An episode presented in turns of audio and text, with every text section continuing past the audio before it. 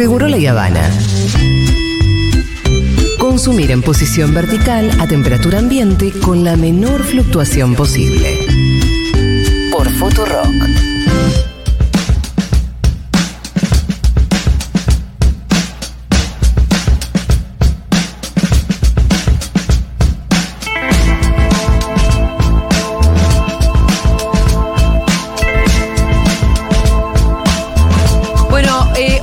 Ibai Jagroski, pueden notarlo porque está, mm, bueno, mejor cara que tiene Gaby Suárez. Claro, energía más positiva en el ambiente. ¿Cómo andan? ¿Todo bien? ¿Qué hace Gaby? Gracias por acudir Por acá favor. al llamado desesperado. Hay gente que, que no cumple con eh, los compromisos y bueno, uno se ve en la obligación de tratar de llenar los huecos, ¿no? Ahí está, pero acá estamos. Iván Pero, suele para hacer- eso le pasó Iván a Alexis se- McAllister, le pasó a Julián Álvarez, Es verdad. le pasó a Enzo Fernández. Eh, Han bueno, llenado huecos y han salido campeones del mundo. y sí, Sí. por eso. ¿Quién te dice, Gaby? eh? Y bueno, ¿Quién te dice? Eso es el nuevo Enzo Fernández. ojalá, ojalá. No, bueno, vos ya sos un titular. Gaby Ah, Suárez, el conductor de Cómo la ves, el programa estrella de política de los domingos. Eh, yo me pongo el despertador, Gaby. Qué bueno. Sí. Pensé que tiraba arranca tan temprano. Eh, no es tan temprano, arranca a las domingo, 9. Pero es domingo. Pero es domingo y uno dice, no, no me quiero perder, porque además la primera parte es el editorial de Sued. Y entonces, ¿Desayunás con nosotros? sí, Matías. no, man- no te mando No la foto del foto, desayuno no. porque mis desayunos son una porquería, ¿Qué- no son fotografiables. ¿Qué desayunás? Y depende, podemos cortar un meloncito, Ah, mira qué saludable. si es que hay, Ajá. Sí, no. o una tostada con menticream. ¿Yo Difícil para de qué voy a combinar sacarle foto el- a eso? de- difícil de combinar el melón, ¿no? Porque clavas melón y café, es para problema, melón Sí. y mate es para problema. Eh, pero, pero sí, está Y siendo Es combinado. posible que tengas que meterte un pique. es que está muy- de buena temporada de melones, se los digo, ¿eh? ¿Sí? Ah, mirá. ¿Viene Sí. bien? Están muy ricos los melones en este momento. Bueno, Sí, se importante. Eh, bueno, muy bien. Gaby, tenemos mucho de qué hablar. Sí. Mucho de qué hablar. Yo te tengo que confesar que me está costando la comprensión Sí, claro. de la política argentina Sí. en general. Y después Pero además uno se dedica un poco a esto. A mí a veces la gente en la calle que me reconoce me dice, y Julita, ¿cómo la ves? En conflicto de intereses. Sí. ¿Qué vas y qué decís? Yo realmente llego en blanco, Eh, asustada. guitarrea, guitarrea, guitarrea. Yo llego- le voy a confesar esto. Llego en blanco, llego asustada, llego pensando no voy a tener nada para decir porque no entiendo nada de nada de las cosas. Y todo surge. Y después surge, ¿viste? Cuando uno tiene chamullo, tiene chamullo, es un poco un Eh, oficio. Sí, agarra la criolla ahí. No, el conflicto no tiene tanto espacio como el que nos podemos dar acá, que podemos charlar largo y tendido, entonces es todo más es así. que la verdad es que vienen dos meses Sí. de incertidumbre. Sí. Dos meses súper interesantes para los periodistas políticos, pero a la vez que nos obliga así a sobreinterpretar algunas cosas. Claro, o al terreno de la especulación total, porque Total. cuando te dicen, ¿quién va a ser el candidato? Pero naturalmente tiene que ser así, ¿eh? porque en estos dos meses son meses de acumulación política, son meses de rosca, son meses de Sí. indefinición. Igual, Gaby, en otras elecciones, hablemos, hablemos presidenciales, ¿no? Sí. Porque las de medio término realmente tienen otras reglas. Eh, ¿Alguna vez a esta altura vos viste tal volatilidad? Bueno, en el 2019, recién Cristina, en el 18 de mayo del 2019, definió a Alberto. Esto es cierto. Hasta ese momento era, ¿es Cristina o no es Cristina? ¿Es Cristina o no es Cristina? Claro. Y antes, en el 2015, Cristina definió que Scioli iba a ser la única, el único candidato a presidente en junio. Ah, 17 y 18 de junio. No fue buena experiencia. pero eh, La otra en realidad tampoco. Tratemos, tratemos de no copiarla. ¿Te acordás Pero que- ganamos por no hablar con la otra. ¿Te acordás del quilombo de esos días? Que Randazo iba a la paso, no iba a la paso. Sí. De pronto dicen Scioli a Nación, Randazo a provincia. Randazo no acepta, se va Sí. toda la mierda. Terminan haciendo una paso. es verdad que siempre hay quilombo, pero, pero te, te lo voy a contraponer así. En los años pasados sí había eh, mucha más certeza en que la conducción era de Cristina. Sí. Tanto la anterior como la anterior que vos Sí. me trajiste a colación. Y creo que en todo caso los candidatos en danza estaban un poco más claros quiénes querían ser. Hmm. Ahora lo que tiene al frente de todos es que pareciera que nadie ni quiere ser. Hmm. Bueno, salvo uno. Salvo Scioli, que siempre está. No, no. Y Alberto. Y Alberto. Ah, y Alberto Alberto. quiere ser. ¿Qué quiere? Oh. No me lo, no me lo borren a Graboy que también está queriendo, pero También bueno. Graboy, no sé si sí. le da, pero quiere. Sí. Bueno, eh, es una situación muy compleja. Vos fíjate, Al- eh, Axel Kisilov hizo ayer el discurso frente Sí. a la Asamblea Legislativa y dio pistas ahí de que él en realidad ratificó que él quiere ser candidato nuevamente a gobernador. Dijo, Sí. es mi último discurso de este primer ciclo. Sí, Bueno, que claro, y quiere la- eso después. Ahora, Es un, micro, un microclima la provincia de Buenos Aires. Como Sí. que está todo mucho más ordenado. Ayer hablábamos Julio. o sea. pero tiene un problema grande Kisilov. ¿Cuál? Él va a ir a la elección con una boleta larga en la que su nombre aparece recién en el cuarto lugar. Sí. Los tres primeros lugares son los que te arrastran. En general no hay mucho corte de boleta. Cinco puntos puede haber máximo entre el candidato a presidente y el candidato a gobernador. Se lo contaba ayer a Pitu, yo eh, con una alta fuente de la provincia de Buenos Aires me encontré en un recital eh, y hablábamos de la candidatura de Axel y me decía, bueno, qué sé yo, yo lo daba por candidato seguro Mm. y con muchas chances de ganar y que de última se quede la provincia de Buenos Aires en manos de un peronista. Y este me decía que si la elección en el resto del país es un desastre, Claro. no hay forma que Axel No. pueda ganar. No. Si él no tiene un candidato competitivo Sí. a presidente, se, le- se Se entra en un problema su, su reelección. Claro. Cuando si fuese una elección por separado, lo más probable es que Kisilov reeligiera. Si desdoblara, cosa que es improbable. Sí, no, no lo va a hacer. No. No. Pero eh, teniendo ese problema, una posibilidad es, bueno, la- lo mejor para él es que eh, haya un buen candidato a presidente. ¿Quién es un buen candidato a presidente? Cristina sí, Sí. en provincia. para que para que gane Para que Axel. traccione en provincia. Para no que para gane ganar. Axel. Sí, para entrar al balotaje nacional Sí. también. Sí. Y hasta ahí, por ahora. Pero eso le da a Axel la posibilidad de ganar. Ujú. Massa, También. candidato a presidente, sí, También. la cosa más o menos está hasta ahora. Mm. quizás incluso con un vice del kirchnerismo, le da a Axel la posibilidad de ganar en provincia. Sí. Sobre Ahora- todo, por ejemplo, si Cristina fuera candidata a senadora, también entra en esa boleta. También, totalmente. Si Cristina está en la boleta, sí. Si Cristina está candidata a senadora, se termina la discusión. Porque arrastra a ella. Axel candidato a gobernador, Claro. sí, ahí no hay problema. Ahí hay problema. Ahora, si no, ha- no tenés un arrastre nacional, Kisilov, y para perder en provincia, Sí. salto a nación. Claro, para, para eso pierden nación. Porque incluso si Axel tiene ese problema es porque Cristina no va.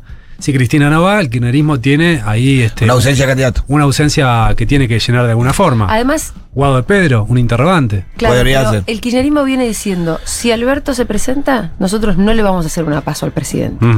Casi desde una acción, desde un, eh, una declaración teórica, Sí. ¿no? Pero eso en la práctica, ¿qué quiere decir? Que si Alberto se decide, ¿el kirchnerismo rompe? ¿Que el kirchnerismo no va a ir a esa paso? ¿Va a tener un candidato aparte? Es raro, es muy raro que pase eso.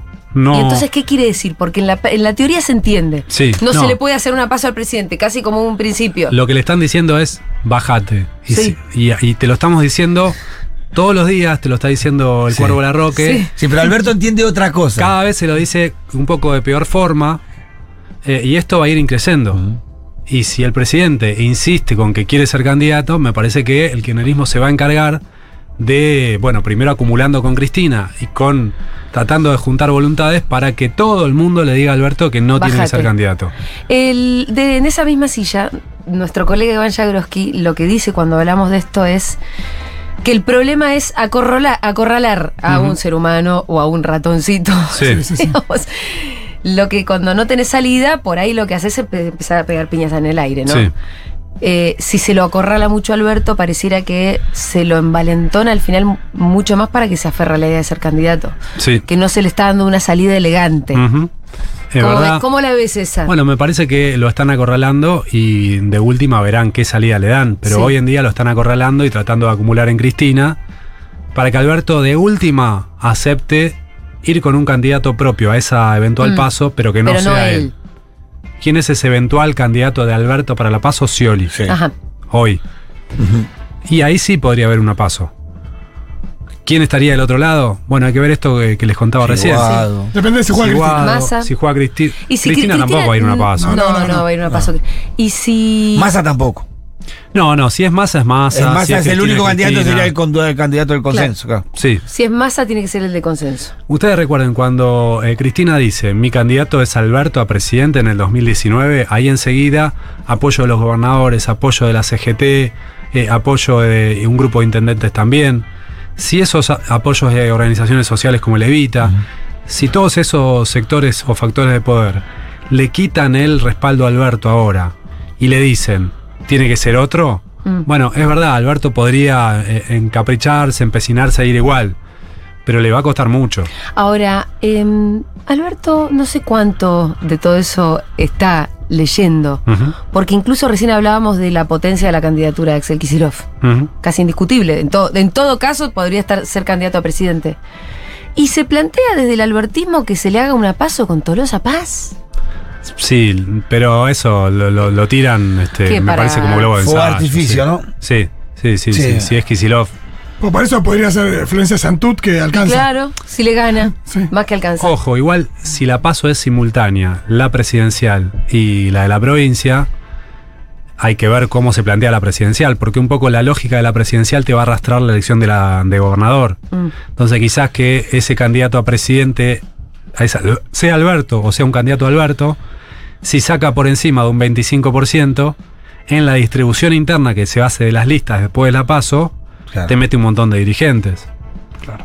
Alberto lo Cuando que quiere... funciona la lista de Es que seguir teniendo una cuota de poder, pase lo que pase, al menos en eso. Es el nacimiento del el albertismo. Que Es la- el nacimiento del albertismo. que la creó ahora, porque él cuando llega de candidato a presidente no pone a absolutamente nadie en las listas. Y en estos cuatro años él, aunque se vaya, dice, bueno, por lo menos tengo un pedazo del peronismo. Sí. Para eso quiere una paso, sobre todo. Sí, sí, no. Bueno, ahí si no- tiene- ahí es una buena lectura, ahí digo, tienes si no más puede- sentido. si, si dejando de ser presidente no se puede llevar un pedazo de peronismo, es, es irte sin nada de ser presidente. Como, Sí. sería muy increíble entrar solo e irte solo. Bueno, lo, está, está en discusión si merece llevarse una parte o no, No, porque no, él no, entró sí. con nada en una elección que se ganó muy bien. Y hoy las encuestas, todas, ¿eh? porque si agarro una soy arbitrario, pero todas dicen que el frente de todos la tiene imposible en el balotaje. Puede ir un balotaje.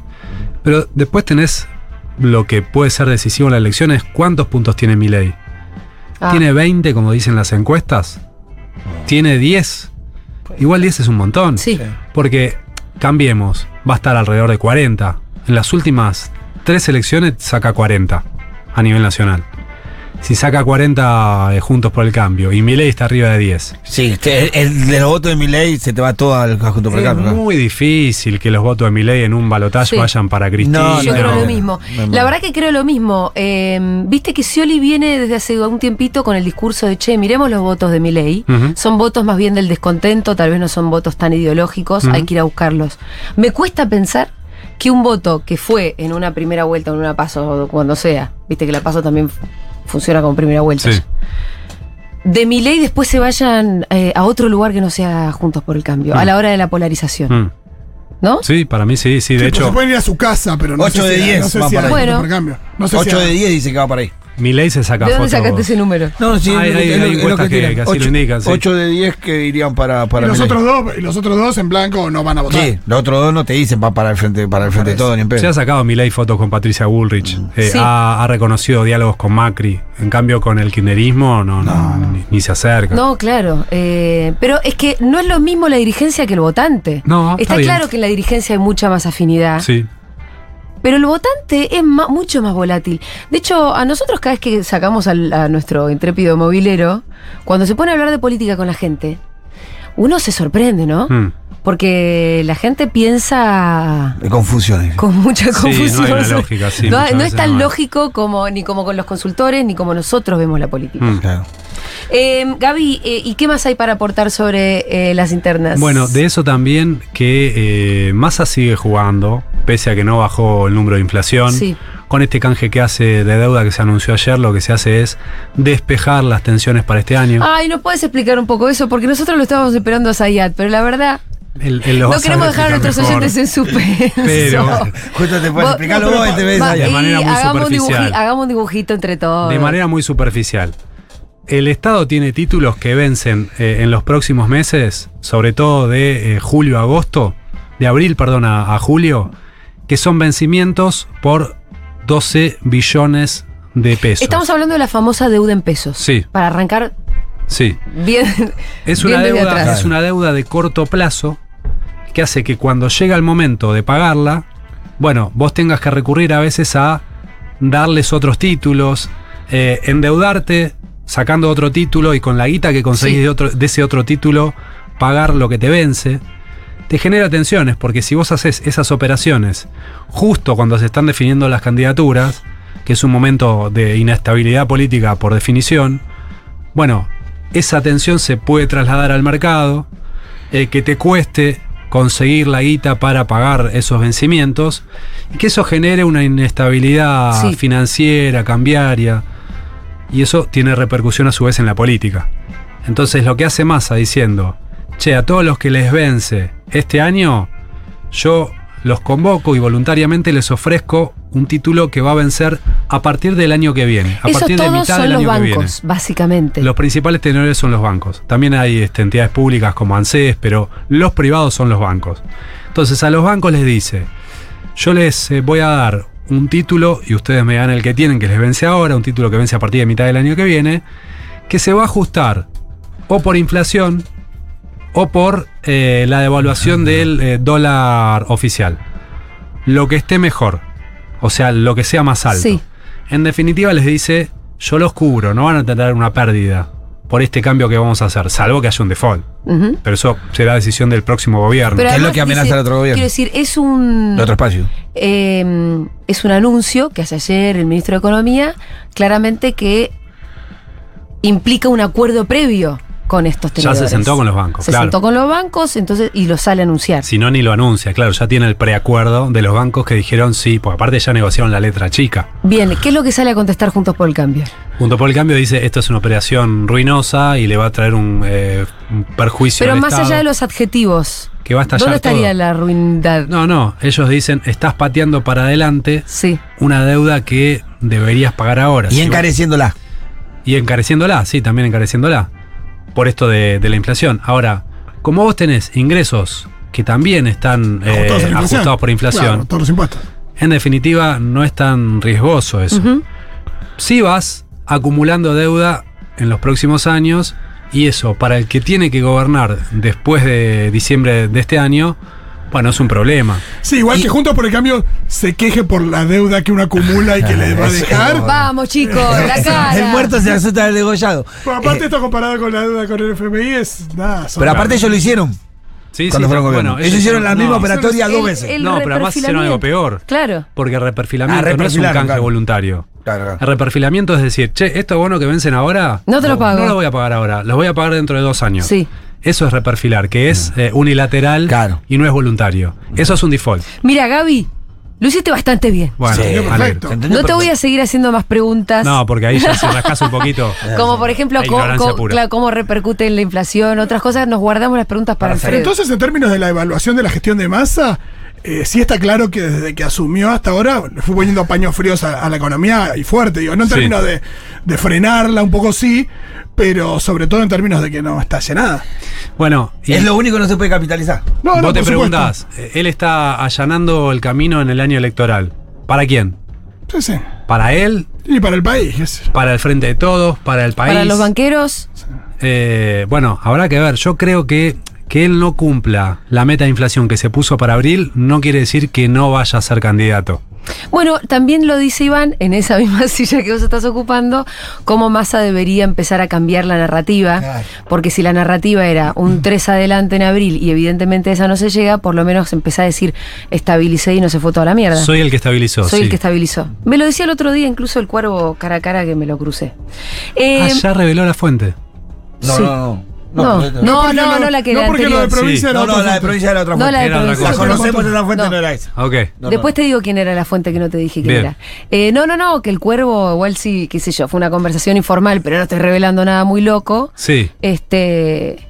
Pero que, que Massa evitó el quilombo, digamos, que eso es lo que el kirchnerismo valora en Massa. Sí. Y lo que yo le decía era qué difícil es capitalizar Sí. lo- el quilombo que nunca Sí, estalló. pasó lo mismo en la pandemia, lo, lo charlamos la otra vez, ¿no? Cómo capitalizar la gente que no se murió. Sí. Exacto. Sí, sí, totalmente. Y yo le preguntaba a los de Kisilov, che, ¿y puede pasar esto que peguen el salto nacional? Por ahora, nuestra candidata es Cristina. ¿Qué vamos a estar? ¿Dos meses? Porque después Cristina dentro de dos meses quizá que dice, yo creo que va a Sí. decir, ya dije que no. Ya dije. no". Verá, verá, verá, verá. Escucha, verá, verá. eh, em, hay algunos sí. operativos clamores que. A, A mí me hacen cuesta pensar. que hay algo. Gaby, a mí me cuesta pensar un operativo clamor Mi mamá me está donde llamando todo el el, tiempo, me está eh, la llamando, querés no. atender. No, ¿Entendés? sí, capaz Mandale un beso importante. nuestro. No, Mami, estoy al aire, sí. Mandale un beso de mí. Hola, mamá. No, pongas Bien, el speaker, me asusta. No, el speaker. Sí. Ah, Muy bien. sí. Secuestro virtual.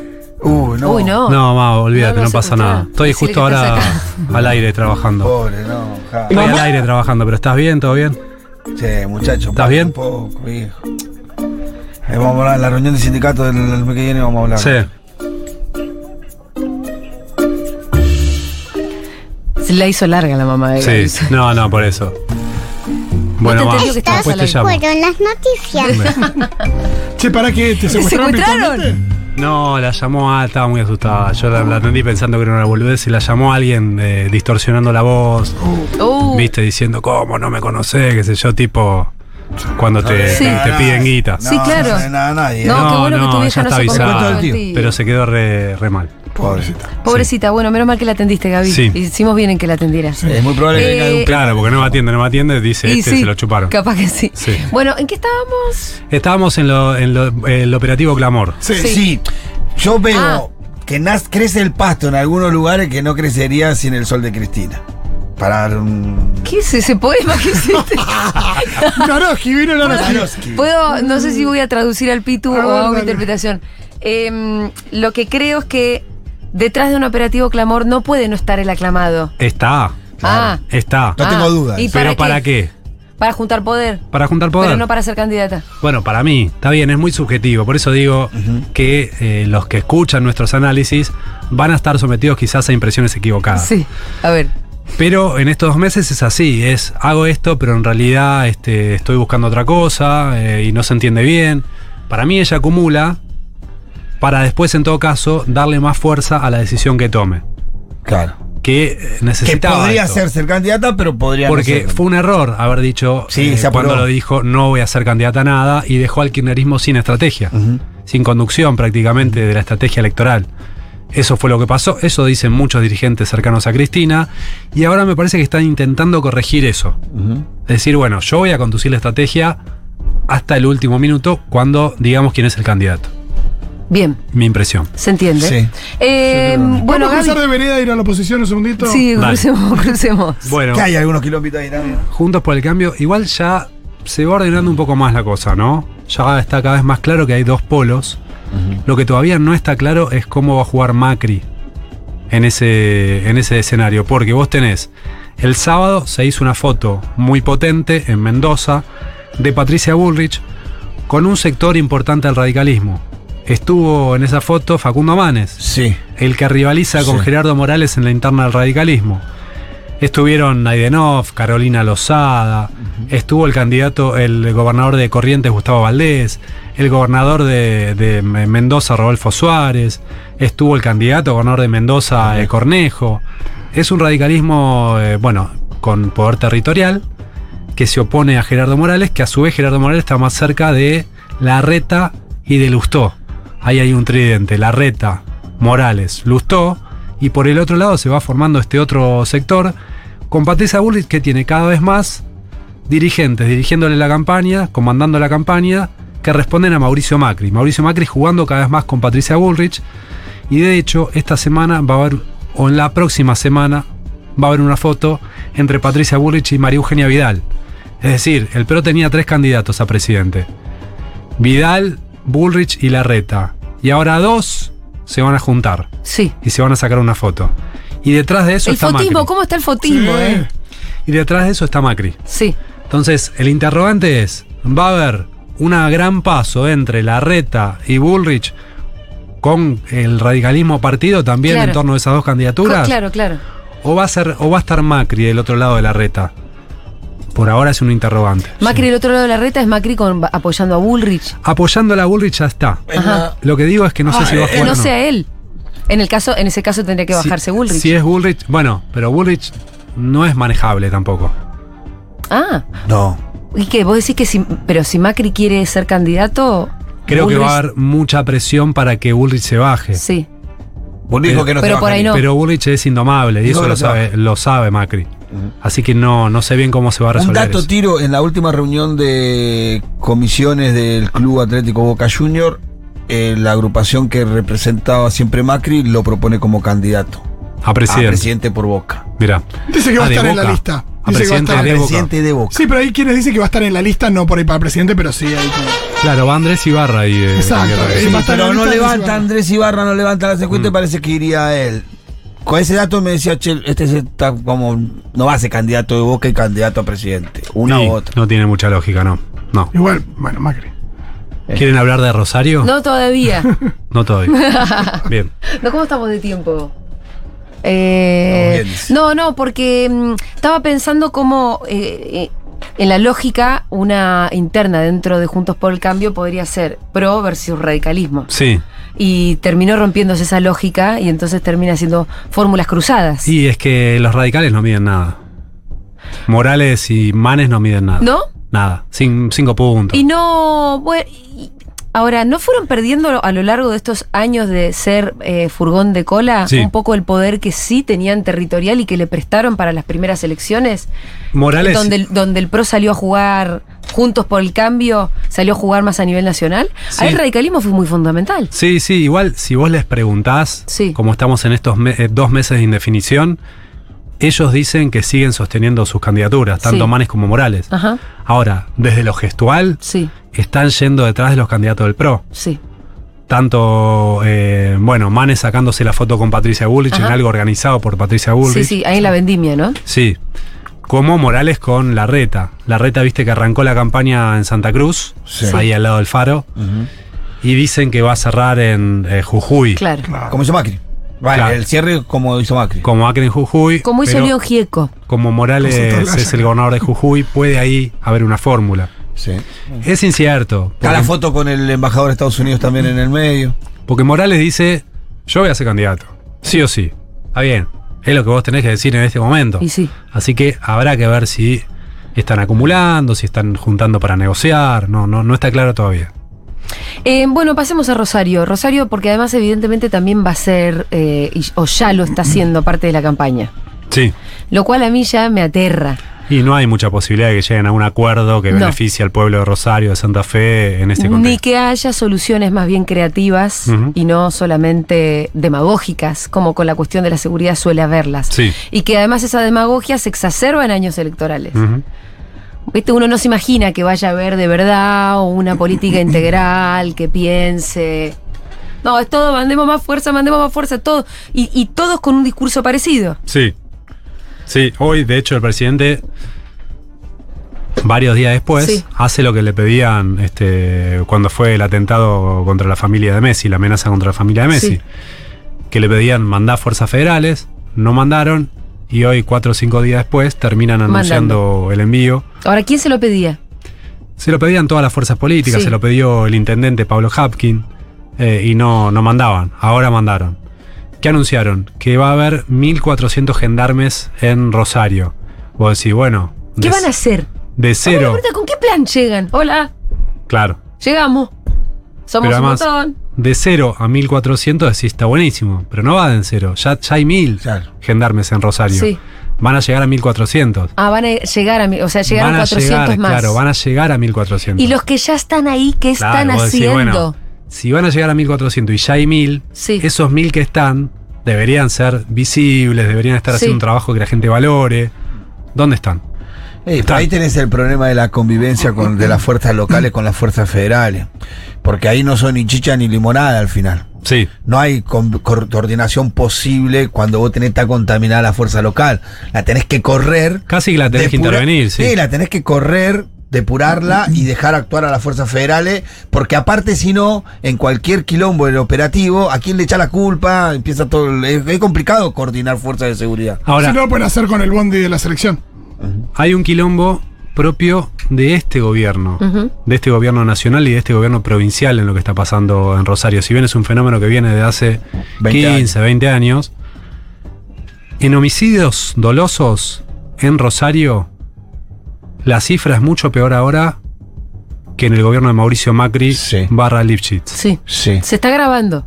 Sí, pero durante el gobierno de Macri barra Lipschitz, Patricia Burri, ministra de Seguridad, Puyaro, ministro de Seguridad en Santa Fe, bajó la cantidad de homicidios dolosos un 28%. Ah.